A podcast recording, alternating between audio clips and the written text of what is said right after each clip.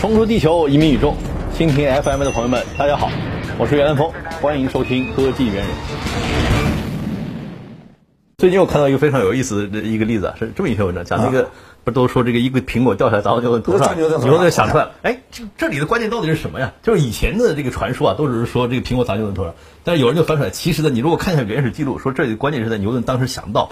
这个过程啊，不但是地球在吸引苹果，而且苹果也在吸引地球，他们那关系是对等的，这个才是牛顿的关键想法。呃，不是，嗯，不是，不是，嗯，有更多的内容。嗯，你比方说，苹果从树上掉下来，苹果原来没掉，嗯，它是它是挂在树上的，嗯，对不对？嗯，OK，是。不挂了就掉下来了，嗯，对不对？嗯，是这样一个过程，嗯。那他要回答一个问题，就是如果这样一个作用是一样的话，就是天上月亮为什么不掉？对啊，啊，这是一个问题。他的意思就是说，你能够想到苹果在新地球，你会想到月亮，月亮跟地球关系跟苹果地球关系一样。接下来还有问题，就是现在这个苹果已经掉下来了，嗯，然后砸到你头上了，嗯，呃，砸到你头上，当然因为你正好在那苹果下面嘛，嗯。那如果你不在这下面呢，这个苹果会出什么事嗯。苹果掉地上了，掉地上了。嗯，那如果我在这苹果掉地上这个地方，我挖个坑呢？你会觉得它会一直掉地心去是吧？对，所以说这还会强调，嗯，它是一个什么？嗯，有心力。嗯嗯嗯，就是说，所谓的牛顿去构造这个，就是苹果砸牛顿的头上，构造出这个万有引力。而且你知道，现在我们是什么？嗯，就是说。苹果已经成为引力的代名词。你 看，我这这本书，什么东西？什么没有？就一定要有苹果。就是俩苹果啊，一个俩苹果。我这想说什么？因为什么？到广义相对论，有某种意义上说，苹果有熟了的意思。所以我选择了一个红苹果。一开始是个青苹果，后来变成红苹果。苹果啊，就是说广义相对论，你到引力论到广义相对论是某种意义上是有点成熟嘛？嗯，那么这个事情呢？你看这个，呃，这是一个传说，但是牛顿要思考的问题，其实首先他有目的，就是他目的是干嘛？目的是。解释行星轨道，就开普勒定律这些东西，这第一条。是是。第二条呢，实际上它有一个很重要的问题，就是说，就是要解释天看，就是因为他说的行星是很远的，嗯，其他星火星什么很远的，嗯嗯，可月亮是咱就在咱们身边，差不多伸手能捞着的，嗯嗯，对不对？嗯，他就有一个回答，就是说。这个苹果掉下来，月亮为什么不掉下来的问题？对对对。哎，接下来还有一个问题，就是说它往下这个没问题。嗯嗯。往下又是什么方式？它就是说它要建立是个有心力。嗯嗯。有心力完，剩下就是一个距离关系的问题了。嗯。距离关系问题这就简单了。嗯，那个是胡克告诉他的。是。哎，不是，即使不是胡克告诉他。嗯。因为你能怎么选择？嗯，肯定首先是越远越弱，这个问题肯定是没有 的。是的，那么越远越弱，你从哪开始呢？最容易想的是就就是一个反比啊，一个简单反比。但是你可以很快排除这个啊，排除二反比，你能试的就是二方。是是。那么这接下来我没有说牛，就算牛顿想到这个，牛顿凭什么能够证明自己的？这个想法是对的，那因为他发展出了微积分啊，他能把这个开普勒三定律推导出来。不，你看，你这个也不是我在你面前就是说倚老卖老，我就告诉你，你看这就是常犯了一个科普人常犯的错误，嗯，就是自己想当然，嗯，牛顿证明平方反比率，嗯，解释椭圆轨道和抛物轨道，记住，椭圆轨道和抛物轨道，牛顿的书里都是有的，嗯嗯。都能够用平方反比例证明，嗯，用的就是平面几何，嗯嗯，是是，它那个不是微积分，它的原始证明它是用平面几何，平面几何，嗯，但是这个平面几何是半叶值，嗯嗯，相当难，嗯，然后你就记住，呀，现在我们谈科普，就回答一个，就这个例子，我们谈的谁有资格做科普，嗯嗯嗯，那么你就会发现，在这个问题上，我没有资格做科普，嗯，为什么呢？嗯。就是因为牛顿用平面几何证明平方反比率的这个证明，差不多原书是半页纸，这个看起来是非常费劲的。呃，这个看起来非常费劲。嗯。然后你我再去给别人转述，还要让别人懂。嗯嗯，你想这个几乎就不可能。也许更呃，对别人来说更容易方式还是通过微积分去推导，那还更容易理解。哎，但不对呀，那你这个科普这比方说，就刚才这 人家牛顿不是用的微积分啊，就是说你不能委你委屈这个不，你不能这个歪曲历史事实，对不对？嗯啊，你看这个中间就有所谓科普是谁谁能科普的问题了。嗯嗯。那么有一位大神，嗯，印度人，嗯，钱德拉塞卡。啊啊啊。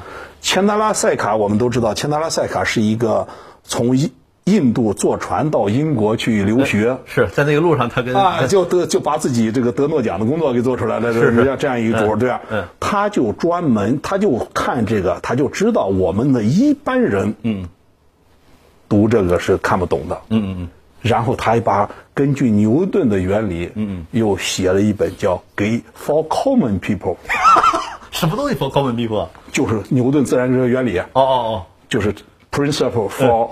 嗯，common people，这个 common people 是谁呢？嗯，就是就是我们这种勉强能够在大学研究所混饭吃的教授，这种 common。所以他还是指的科学界的人是吧？而不是而不是真正的普通普通老百姓。这就是这正好我跟你正好正好遇这个例子，咱们就可以探讨。嗯嗯，就什么叫科普？谁能科普？给谁科普的问题？是是是。哎，你会发现，嗯，这个问题不好回答。是。嗯。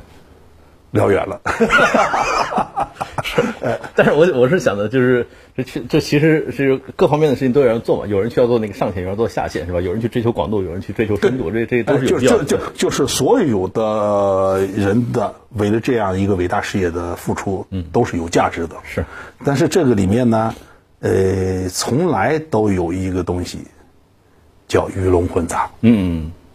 哎，浑水摸鱼的总是比这个正经做事的人要多。嗯嗯，哎，这，但是其实这样也是个好事啊，至少说明未必，至少说明客户变成一个热门的行业是吧？他是太不够热他是这个样子，就是说，对于这样的一件事情的评估，我们永远都会要做，就是说，像我们就是说，你学电磁学有积分版和微分版的说法，电动力麦克斯方程有微分版有积分版，对不对？是是。好，那我们评价一件事情的。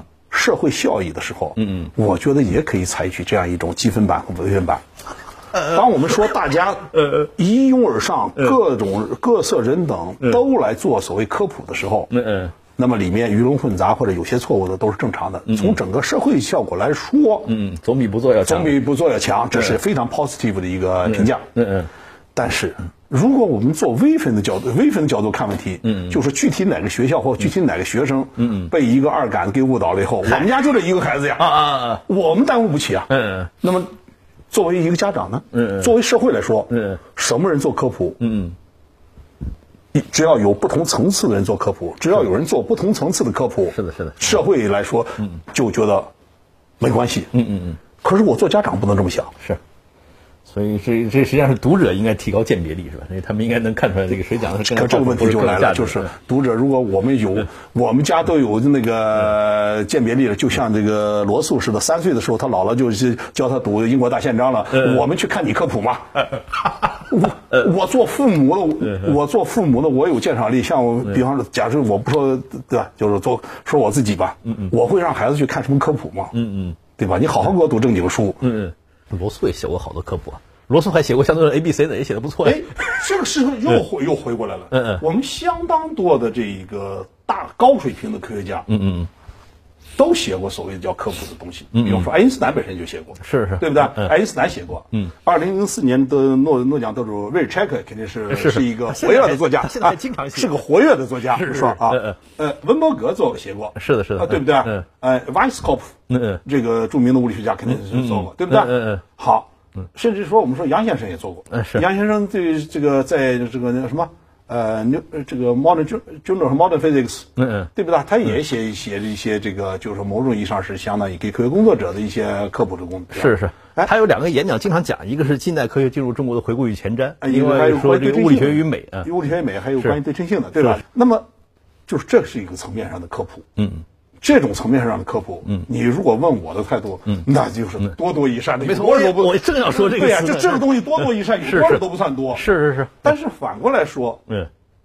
就是我们的伪科普又太多了，这就是为什么这个世界上，尤其是牵扯到在有，就是说，你知道历史上有个所谓的索卡尔事件，嗯嗯，是是，哎，嗯，他是去伪造了一篇所谓后现代主义的文章，然后去投稿，然后就投中了。那么我们像像这种就是说胡把网上网文胡乱贴在一起的，嗯嗯，所谓的科普著作，到就实在就太多了，嗯嗯。那么我们作为一般的普通民众，我是没有这个鉴鉴别能力的呀，是，嗯。他有这鉴别能力，他就不是普通民众了。所以这这这这是一个这个自我这个循环定义。这啊，对，是这个问题。嗯嗯，也就是告诉我们，就是说，一方面像你说的，就科普，那么真正的科学家要要把它做起来，但是我个人认为，我不太认可某种人说的，就是说科学家有这个义务的这个事情，因为许多事情来说。呃，把一个事情做好，我个人觉得，嗯，始终都应该是一个能力和意愿就是统一的才能做好。是的，哎，什么事情勉强不得，对不对？没错，没错。那个科学家他学问做得很好，嗯嗯，你非逼。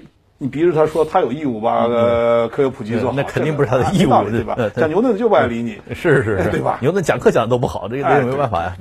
哎，像狄拉克甚至讲课好像也不咋。对对对，他们都是根本不顾及别人反应那种。狄拉克不是有个著名的笑话吗？说他去他去演讲，那讲完之后有人提问，说这个左上角那个公式我看不懂啊，然后他不回答，主持人说，哎，你还没回答人家问题啊？狄拉克说，他只是陈述一个事实，他没在问看不懂而已，对，他只是说他看不懂，听不懂嘛。你看不懂关我关我什么事关我什么事？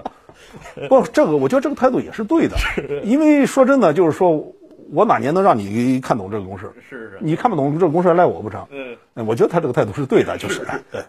那今天这个非常感谢这个曹德先老师，这个跟我们谈了这么多这个科学的和做人的道理啊！谢谢。嗯，这个对对于这个不管是我们国家还是我们作为民族啊，这个对人类的如何做出更大的贡献，我想大家都应该会增加很多思考啊！谢谢大家。